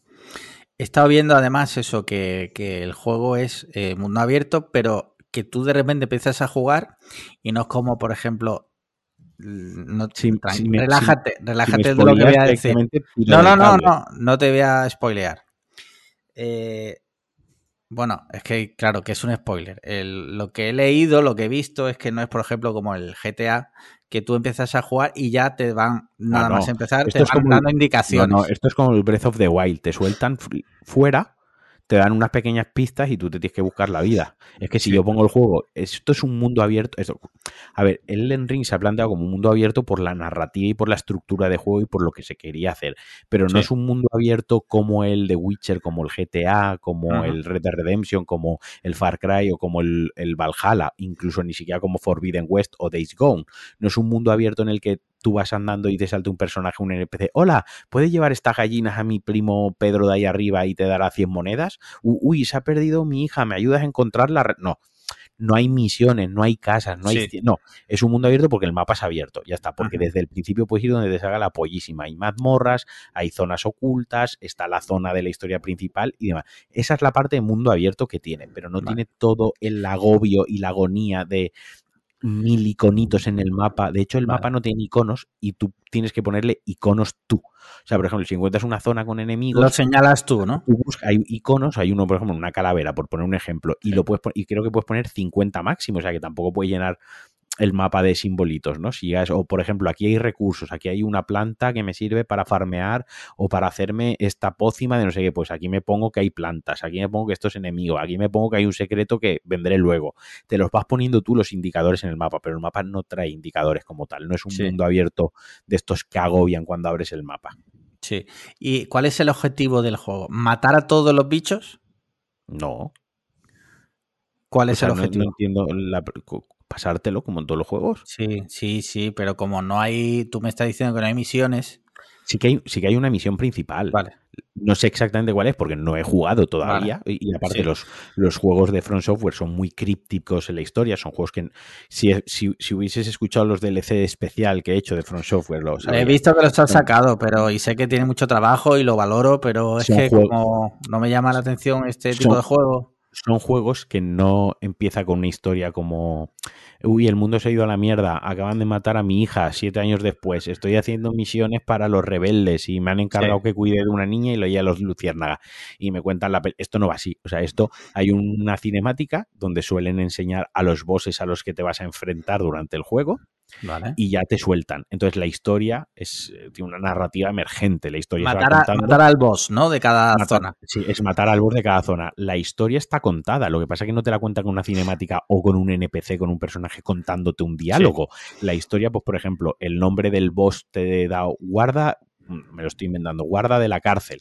Sí. Pues tú ya sabes que este era el guarda de la cárcel, ¿no? Este era el guardián de la cárcel, guardián de la cárcel, ¿no? O demonio de no sé qué, pues ya sabes que en esa zona, pues un- una, un- una forma de vida se convirtió en demonio, se quedó ahí habitada y ahora pues mata a todo el que pasa por ahí. Coges un escudo y te pone escudo de los soldados de la región de Ilícil. Pues tú ya sabes que pues es- a- ese cadáver era un soldado de Ilícil, pues si había un soldado con escudos que estarían en guerra en Ilícil, y poco a poco tú tienes que ir rellenando los huecos y creando la historia, no creándola, sino desentrañando la historia. Entonces eso tira para atrás a muchísima gente, porque tú juegas y lo único que haces es matar enemigos, subir de nivel y matar bosses. Y acabas el juego y tiene una pequeña cinemática al final, que a veces la entiendes o no la entiendes, depende de todo lo que hayas pillado previamente en el Sí. juego. Todos suelen tener dos o tres finales, o cuatro finales, suelen tener varios finales, pero no son finales muy diferenciados en plan, en eh, este, el bueno, o sea, y el final bueno, el medio tal, pero no están diferenciados que te están dando mascado que ese es el final bueno o no te están dando mascado que es el final malo. Sí. Siempre te dejan un poco a tu libre también interpretación de si ese final tú lo consideras más bueno o menos bueno. A las malas, si te terminas el juego y no lo entiendes, te vas a YouTube, pones Elden Ring, espacio, explanation. Pues a, a raíz de los Souls, que también lo cuento en el podcast, eh, Sí. se creó una comunidad en YouTube eh, que en España hay un par de youtubers, uno en concreto muy bueno, que se dedican a hacer lore plays de Dark Souls, de Mon Souls, de todos los Souls. Y es gente que eh, mientras juega el juego, Sí. eh, se va parando en el juego. No es un game, por ejemplo, si el juego dura 10 horas en pasárselo, pues ellos tardan 30. Porque Sí. ellos paran, cogen un objeto, lo leen, leen la descripción y lo explican. Pues esto enlaza con el personaje, no sé qué. Ahora iremos Vale. a ver a un boss, que este boss era el aprendiz, el mago de no sé menos. Te pegas contra el boss. ¿Ves? Pues aquí en esta sala es donde hacía los experimentos. Van haciendo, van jugándolo, explicando la historia. Y luego, por ejemplo, no hay literatura de los juegos. Sí, sí, porque Vale. por ejemplo de Bloodborne eh, lo comentábamos, creo en, que ha sido en el grupo Pulsar también, que se lo estaba leyendo a Ingeru, uno que Sí. ha venido varias veces. eh, un fan escribió un libro so- con toda la historia de Blo- Bloodborne, es el mejor juego de la historia, eso para empezar. Mm. Eh, Después del Willman, quiere decir. Sí, exacto. Vale. De cero a Willman, ¿cómo de bueno es el juego? Bloodborne. Se está leyendo un, un libro que escribió un fan con mucho Ujú. trabajo detrás y que está muy, muy bien. Luego han sacado algunos cómics eh, editados por, por Dark Horse, creo, y con el sello, el beneplácito de Software y de, Ban- de Bandai Namco, pero literatura oficial como libros oficiales no, existen. Vale. Vale, vale, vale, vale. Curioso porque ahí hay una mina de dinero. Mm, es que si te lo explican, pierde toda su... Si, si sale oficialmente, o sea, aquí hay parte de misticismo, hay parte de misticismo porque la historia nunca se ha explicado desde la compañía claramente. La compañía en entrevistas le han ido haciendo preguntas en plan, ¿Pepito es el hijo de Juanita de Dark Souls 2? Sí. Y ellos han dicho, sí, vale. Pero Vale. nunca la compañía ha explicado, no, la historia es esta. Nunca la compañía ha hecho una publicación de contar la historia. Entonces, parte de ese misticismo está en las elucubraciones, en los foros, en discutir, en creer, Sí. en ver objetos. No, pues esto enlaza así, esto enlaza. Claro, si la compañía directamente dijese el canon es este cerrado, Sí. matarían parte de la magia, la esencia y parte de la comunidad del propio juego. Y eso no lo van a hacer en la vida. Ya te lo digo yo, que, que el creador es una de sus máximas, que la historia la tengas que desentrañar tú y descubrir tú. Él nunca te la va a contar como tal. El creador es un chino, ¿no? Es un japonés, sí. Sí, bueno, tú me has entendido. Sí. Lo que estoy viendo, ¿vale? De Elden Ring, que uno de los guionistas es George R. R. Martin. Bueno, a ver, se dejó caer por la oficina un par de días. Cuando Vale. anunciaron el juego en L3 salió un Sí. letrero que salía George R. R. Martin fundido a negro. Y de Taka Ah, ¿sí? Miyazaki fundido negro y ya la gente gritando en plan, porque además venía de un rumor, ¿no? Era como Sí. la mejor mente de la literatura medieval actual, actual, junto al mejor creador de videojuegos con estética gótica medieval actual, ¿no? O sea, esto... Y eso al principio fue un reclamo súper top. Dijeron que él estaba haciendo el guion, tal. Conforme ha ido pasando el tiempo, desde Front Software se han ido desvinculando de George R. R. Martin ellos mismos. Se han Sí. ido apartándolo diciendo, bueno, él ayudó a hacer el, el world building, ¿no? A crear Sí. el mundo. Él plantó las bases de la historia y luego las desarrollamos nosotros. Y ya el mes pasado hicieron una entrevista al productor del juego y a uno de los una de las desarrolladoras, creo, o a la chica de marketing y a uno de los productores, y ya directamente dijeron que, bueno, George R. R. Martin asesoró cuando se hicieron los primeros bocetos, o sea, las primeras líneas del guion. Pero ya está, casi un asesor y ya de hecho en los trailers que anuncian ya no sale el nombre George R. Martin por ninguna parte. Tú ves los últimos trailers, toda la última información y el hombre ya ha desaparecido del proyecto totalmente. Curioso, sí, sí. Vale, vale, vale. Ok, ok, ok. Bueno, pues cambiando de tema, que la verdad nos hemos extendido bastante sobre el Den Ring, pero yo creo que quien quiera ampliar conocimiento, que se vaya a tus podcasts. ¿Correcto? Y quien no, pues mira, yo creo que le ha quedado aquí un buen resumen sobre el juego. Eh, yo hoy, eh, yo hoy he ido, he quedado con un señor eh, de Wallapop y le he pillado el, el Dying Light 2. Las el- pilla- pensáis, y he pillado SIDA, pero no. No, no, bueno, podría, pero no ha sido el caso. Sí. Y por ahora no lo he probado, ¿vale? Porque quiero terminarme, que estoy ya en el último boss del. Lo que pasa es que ya mm, tenía que sacar a los perros y demás. Del, del Guardianes de la Galaxia. Que ya. ¿Cómo sabes que estás en el último box? ¿Qué pasa? ¿Que has mirado la lista de los bosses? Eh, bueno, creo que es el último, porque es el último capítulo del Ah, vale. juego. Que supongo que es el último también por el argumento. Después de ese yo creo que no va a venir nadie, me imagino. Vale, Igual vale. hay alguna sorpresa, no lo sé. Cuando lo termine, ya enchufaré el, el Dying Light 2 Ujú. y ya te iré contando. Ya os iré Muy bien. contando qué tal. Muy Porque bien, creo que todos los bugs que había de salida, supuestamente ya están la gran mayoría solucionados. Cosa Sí. que se agradece. ¿Y tú? Pues yo Bueno, estaba jugando el- al- el Horizon. El Horizon, que es increíble. O sea, no lo iba a comprar, lo, con- lo Sí. en la previa. me- Sandra se calentó en plan de, venga, va, queremos, porque yo tengo la edición especial, el- la edición día 1 del anterior también, del 1. Dijo, venga, va, si tenemos los dos con la cajita, venga, el libro de arte, va". bueno, tal, lo pillamos. El juego es un espectáculo gráficamente en Play 5, es impresionante cómo se ve el juego, tío. Divertidísimo, además, el juego está súper guay. Es el 1, o sea, se siente como, no se siente como una segunda parte en blanca, han cambiado todo el juego. Es, es- el 1 es más y mejor. Han arreglado lo que fallaba en el 1, que no Sí. acababa de convencer, y han hecho mejor y más grande todo lo que sí que funcionaba. Y, y todo eso un espectáculo visual que es increíble lo, lo bonito y lo bien que se ve, tío. Una Sí. pena que es largo de cojones y no me va a dar tiempo a acabarlo porque estamos grabando miércoles por la noche. Eh, eh, Elden Ring sale el viernes por la mañana y yo en el momento que salga Elden Ring a, a Horizon igual lo pauso un tiempecillo y esto no suele salir bien cuando paras un juego un tiempecillo, luego Sí, volver sí, sí. cuesta. A mí me ha Pero pasado. o al final o los iré alternando porque yo cuando juego un Souls lo- me los tomo muy en serio, muy en lo personal y a veces me enfado, me frustro y tengo que a lo mejor que descansar dos horas de jugar porque me- pues a lo mejor juego otra cosa. O los Souls Bloodborne y demás tienen zonas de miedo, tienen zonas de cagarro, de, de que te dan miedo, con Sí. monstruos muy chungos, mucha oscuridad, mucho sustito y tal, y yo esas zonas las paso con mucha tensión, porque a mí no me gustan los juegos de miedo, ni, Ujú. y a lo mejor una zona de esas, a lo mejor hay alguien que consigue jugar dos horas del tirón y pasarse la zona, y yo a lo mejor tengo que jugar rollo. Venga, juego 25 minutos y cuando me suben Sí. las pulsaciones ya estoy atacado de los nervios, que ya lo paro media hora, ¿no? Pues a lo mejor lo voy compensando y lo voy intercalando de esa manera. Vale, vale, Pero vale. muy chulo, muy recomendado. Gastaos el dinero en ese juego porque mola muchísimo. Sí. Muy bien, pues yo creo que con esto podemos dejar zanjado los videojuegos. ¿Qué te parece si hablamos de series? Venga. ¿Qué estás viendo tú ahora? Yo acabé de ver ¿Me, Peacemaker. da- me das un segundo? Voy a hacer Sí. pitch que me estoy meando muy, muy fuerte. Vale, perdona. Eh, no sé qué habrás contado, ya mañana me enteraré. Qué troleada me habrás pegado. Eh, me estabas diciendo que habías terminado Peacemaker. Sí. ¿Y qué tal? Pues muy divertida, tío. La serie es genial. La serie es genial porque da lo que promete, tío. O sea, tiene su. O sea, es mm, hilarante, eh, absurda, eh, graciosa. Quiero decir, no, no tiene ninguna. pre- No se toma en serio a sí misma. Por lo tanto, pf, es totalmente absurda y descomedida. Pero no importa porque te lo pasas bien y te ríes, tío. Muy divertida. Sí, Y como, y como no se toma en serio a sí misma, tú no le exiges eso tampoco. sí. ¿Y, y has empezado algo? Y no, acabé también de ver la del libro de Boba Fett y acabo de ver la serie Boba Fett. Me- a mí Sí. me ha gustado. Hay gente que está jateando mucho, tal. A mí me ha gustado. Y de series no, porque ya como estoy con el Horizon, ahora como vamos, estamos preparando el, los Oscars. Bueno, estamos Sí. preparando los Oscars, no estamos como si nosotros los organizásemos.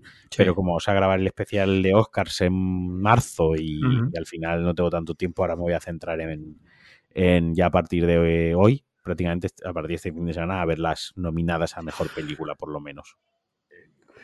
Vale, vale. Mira, yo eh, te conté ya la semana pasada que estaba viendo la de Apple TV Plus, la de Truth to Be Told. Sí. La acababa de empezar. Hoy ya nos queda, creo que un capítulo y medio. La verdad, mm, muy mal, tío. La segunda temporada, Sí. bajona. Sí, sí, sí. Es impresionante. Y luego, eh, no me gusta nada lo que han hecho con el personaje de la protagonista. Te dije que salía Octavia Spencer, que Sí, sí, me, sí. me gustaba esa actriz y tal. Mm, creo que han mancillado bastante el personaje. En el sentido de que la primera temporada, pues, es una periodista que tiene un podcast, es como muy cabezona, como quiere obtener la realidad y la verdad y tal y cual. Y aquí de repente la tía la han puesto que es como muy egoísta, eh, un poco destructora de matrimonios, eh, que va a lo suyo. O sea, como de repente mm, unos matices del personaje que no me gustan para nada y que no tiene nada que ver, en mi opinión, a como era en la primera, a la primera temporada, ¿sabes? Sí. No sé qué ha pasado ahí, o a lo mejor es solo cosa mía. Pero no. Pero bueno, ya la- hoy la terminaremos, me imagino, o mañana, como muy tarde. Estamos deseando terminarla ya. De estas veces que estás viendo una serie y quieres que acabe. O sea, mm, Para que- no dejarla a medias, pero para saltar. Sí, sí, cosa. pero en plan de que termine de una puta vez. Y yo por mi cuenta he seguido viendo Gotham, que sé que te encantó eso. Y, y bueno, pues sin más. No sé, está bien, pero tampoco es eh, muy, muy buena. Eh, dicho esto, eh, pasamos a películas. Cuéntame. Pues estoy abriendo Letterboxd. A ver, he visto, eh, así que me acuerdo de cabeza, estoy viendo desde la última. Mira, he visto Scream, la de 2022. Ujú, Me gustó mucho. La disfruté muchísimo. O sea, es. es. Vuelve al. Vuelve a todo. Es que no quiero hacer spoilers, pero vuelve a, a ser lo que es Scream, ¿no? Que es Sí. Como el círculo recurrente de la metapelícula, todo el rato la historia dentro, ¿no? Eh, y sabe adaptar ciertas cosas a los tiempos convencionales, a los jóvenes o digamos a- al lifestyle de hoy en día, A la generación Z. a la los- generación Z. Está guay. Luego nos vimos la Scream. eh, La original. original, sí, que es, eh, ¿cómo se llama en castellano? Scream, no descuelgues o... Vig- o- vigila quien llama. llama, vigila quien llama. Eh, sigue siendo de las mejores películas del género, o sea, top, Sí. ¿no? Sí, sí. Luego ya me vi eh, la, la Texas, la masacre, la masacre de Texas, la nueva, la de Netflix. Eh, creo que La matanza. La, matanza de Texas, exacto. Es que está Texas Chainsaw Massacre, lo está leyendo en inglés. Le he dado cuatro estrellas. O sea, Vale. primer acierto de la película. Primer acierto, 80 minutos. Sí. La película Joder, dura 80 se, minutos. que se es agradece. que es lo que duraba exacta 79 minutos, que es lo que duraba la película original, la Sí. primera película La Matanza de Texas. Eso primero, o sea, top. Vale. Lo segundo, es una película consciente de sí misma. Quiero decir, es un slasher, un slasher gore. Esto quiere decir, tenemos unos personajes cero carismáticos eh, con los que no, no empatizamos, ni la película quiere que empatice, porque se los van a puto cargar. O sea, desde el principio Sí. de la película sabes que se los van a cargar y esos personajes están ahí. Luego, La Matanza de Texas tuvo una cosa que durante muchos años hemos ido recibiendo reboots, remakes, secuelas, pseudo secuelas y tal. Y han ido perdiendo un poco la, la idea original, ¿no? Que al final, recordemos que La Matanza de Texas, la original era en Texas precisamente, que era muy conservadorita, y llegaban unos hippies, Sí. ¿vale? Y ahí es donde se los empezaba a cargar los hippies. Eso se ha cambiado en la película y a día de hoy es lo mismo, un pueblo de Texas ahí metidísimo, que el pueblo está en quiebra, o sea, y lo han comprado unos modernitos de una startup para eh, vender el pueblo a otros modernitos y, y cambiar el pueblo, ¿no? Entonces la película va sobre la gentrificación, básicamente, va sobre Sí. eso, va sobre lo clásico, lo, lo del pueblo, lo rudimentario, entre comillas, no me sale ahora mismo la palabra, versus la gentrificación, ¿no? Sí. Y básicamente lo que hace aquí Leatherface es darle stop a la gentrificación. Es una crítica, está ahí. Entonces me gusta cómo han adaptado los hippies a los modernitos hipster con dinero de Silicon Valley que compran el pueblo o que llegan a una zona y la hacen suya, elevando los precios y, y haciendo lo que les da la gana, ¿no? Y al final todo eso es una excusa, o sea, la película empieza con una excusa de mierda para que el Leatherface empiece a matar a gente a, a. ¿Qué es lo que eso- quiere ver uno? Y eso es lo que yo quiero ver. O sea, yo no quiero ver historias trascendentales del pasado. no. O sea, es una excusa tonta para que este tío empiece a matar peña. Pero rollo, eh, cuento solo una de las muertes. Coge a uno el brazo, tío, le parte el brazo y con el hueso que le sobresale del, del brazo, Sí. se lo clava en el corazón. Y luego tiene una de las mejores escenas de gore que yo he visto nunca, que es la del autobús. Que la Sí. única pega que yo le saco a esa escena es que tiene mucho gore digital. Que no tenga efectos prácticos. Más que nada porque a día de hoy es más barato hacer el, el gore digital que el gore real, Sí. ¿no? Por temas de maquillaje, de productos y tal. Y obviamente es una película de Netflix de bajo presupuesto, relativamente bajo presupuesto, ¿no? Pero sale una de las protagonistas de Leftovers de la segunda temporada. sale Ah, en ¿sí? la peli, Sí. Y. Ah, no, sale en Scream. Sí, sale en Scream, en la nueva, en el reboot, perdón, me he equivocado. Las he mezclado. Pero que ya te digo, o sea, si no te gusta el género slasher, huye de la película, porque la película en sí no tiene. Digamos, no tiene argumento de peso, no tiene un trasfondo con unos buenos diálogos, con un buen guion. Eso no lo tiene la película. La película tiene lo, lo que necesita una película de género slasher, del género gore. Sí, si te gusta ese género, si te gusta el género de voy a ver una película macarra gore de 80 minutos eh, haciendo homenaje a grandes eh, películas del género, te gustará. te gustará. Pero insisto, si vais esperando una buena película, si vais esperando una buena película de terror o, o terror convencional, moderno, actual, tal, no lo vais a encontrar. Si Sí. sois amantes del gore y sois amantes de ese terror de del miedo de alguien andando y la víctima corriendo y el otro andando y siempre lo alcanza, ¿no? Que es el miedo de la vida, de refleja la vida, ¿no? De que tú vas intentando avanzar en la vida y los problemas siempre te persiguen, a ritmo más lento, más rápido, pero siempre te persiguen y te acaban alcanzando. Sí. Eso te lo da la película y te lo da bien. Vale, vale, vale. Sí, tengo, la tengo pendiente, la tengo que ver. O sea, te- quiero verla. La No es- primera. no es chapa he pegado, pero es que la peli está guay. Y ya por acabar, hoy he visto Titane, Titán. Ah, vale. titanio, titanio, realmente. Sí. Me ha gustado mucho. Está, bueno, eh, decir que La Matanza de Texas la tenéis en Netflix Sí. y Titane creo que está en Amazon, ¿no? Eh, yo la he visto del videoclub, Vale, pero me Vale, ha gustado vale, mucho. ok. Eh, pues mira, yo he visto, bueno, la de Titane era del director de Raw, ¿no? Mm. Vale, Raw no me gustó, o sea que esta... Pues está. Esta está un poco mejor desarrollada, creo. Eh, Sí. Más accesible. Eh, me ha gustado. Reunía las tres cositas que yo esperaba de la película y me las, y me las ha dado. Ya. Y tiene bastante gore también, bastante. La peli sí, es bastante cruda en ese aspecto. Mira, yo vi el, como he contado antes, eh, bueno, lo he contado en la previa, Mm. en la, en la parte para mecenas. Eh, fui el, el sábado al cine, fui a ver Muerte en el Nilo, dirigida por Kenneth Branagh, e interpretada también por, sale, sale él haciendo de Poirot. Bueno, es una historia de Agatha Christie, del personaje de Poirot. Y bueno, sale también Gal Gadot, Pu- Quarat. Sí. Gal Gadot, Armie Hammer, eh, así conocidos. Y una chica que sale también la, El en la caníbal, ¿no? el caníbal, el caníbal. Y sale también la actriz de, de Sex Education, la, eh, la protagonista también. Eh, a ver, eh, me gustó, pero claro, es para gente que le gusta el personaje de Poirot. A mí me gusta mucho. O sea, entonces, pues si no te gusta, pues la peli no te va a gustar, porque no es una peli de, de detectives eh, a lo que conocemos hoy día, ¿vale? Y el personaje puede llegar a resultar incluso cargante. Pero es que es Poirot. Entonces, Ya. hay que quererlo como es. Y luego me vi también una de que se llama Marry Me, de Jennifer López, Owen Wilson y, ojo, Maluma, ¿vale? Es real. Es una comedia romántica, de, son, dos, son dos cantantes de latinos, Maluma y Jennifer López, que se van a casar en, en concierto. Esto te estoy contando los cinco primeros minutos y lo que da pie a la peli.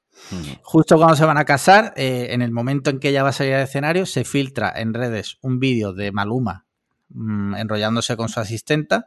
Entonces Sí. ella sale al escenario y dice que no se va a casar con él, que se va a casar. Mira al público, está Owen Wilson con un cartel que pone Marry Me porque ha ido a acompañar a la hija y se me va a casar con ese. Sube al escenario y se casan. Y ya ahí pues empieza la película, empiezan a conocerse, una comedia romántica de las de toda la vida. No está mal, me- o sea, me entretuvo. A mí es que me gustan las comedias románticas, la verdad. Y luego vi eh, Licorice Pizza, la de. Paul Thomas Anderson, que si te parece, me ahorro, no digo nada. No digas porque yo la voy a ver este fin de semana, la comentamos luego- la semana que viene. Más que la semana que viene te iba a decir en el En el especial de los. Oscars. En el Vale. directo. O en el exacto. En el, en el especial de los Oscars que vamos a hacer. porque con- la tengo, la tengo ahí para verla este fin de semana. Solo te voy a decir que me ha gustado bastante. Y yo soy bastante hater del cine de Paul Thomas Anderson. Ujú. Así que ahí queda eso. Pues nada. Yo espero a lo mejor este fin de semana saco un rato para ir a ver Muerte en el Nilo, porque la quería Sí. ver en el, en el cine. Es Eh, impresionante los, los, la escenografía, eso es una pasada, ¿eh? En el sentido. Orient Express ya lo era. De una Sí. película que se llevó palos. A mí Orient Express me gustó, pero porque la novela me gustó. Claro. Y yo que sé, la adaptación, pues bueno, la, la eh, me pareció bien. Había dinero, la producción, tal. Mm. No sé, está guay. Y esta pinta todavía mejor por el escenario y por Sí, la historia y por lo que da pie a enseñar más la película, ¿no? Que, Sí, que sí, el- sí. que el- la otra. sí. Y aunque me sé el, fi- o sea, el final supongo que será 1-1 al de la novela. Eh, así no lo sé que- porque no he leído la novela. pero sospecho que sí. Me esperé, Eh, me, me esperé a la peli y lo hice bien porque luego salió la peli. Bueno, ya había salido la peli anteriormente, creo. bueno, que pero yo me salió. esperaba esta, esta. Ahí está, ah, vale, Sí. vale. Eh, así que supongo que me gustará, ya te digo. Sí. Voy con la mente de que a poco que me, a poco que adapten la novela bien y estén la, los- la escritora erótica, este el no sé qué, el no sé más, no sé menos, pues la película a mí me va, me va a gustar. Muy bien, pues con esto yo creo que damos por finiquitado el episodio de hoy.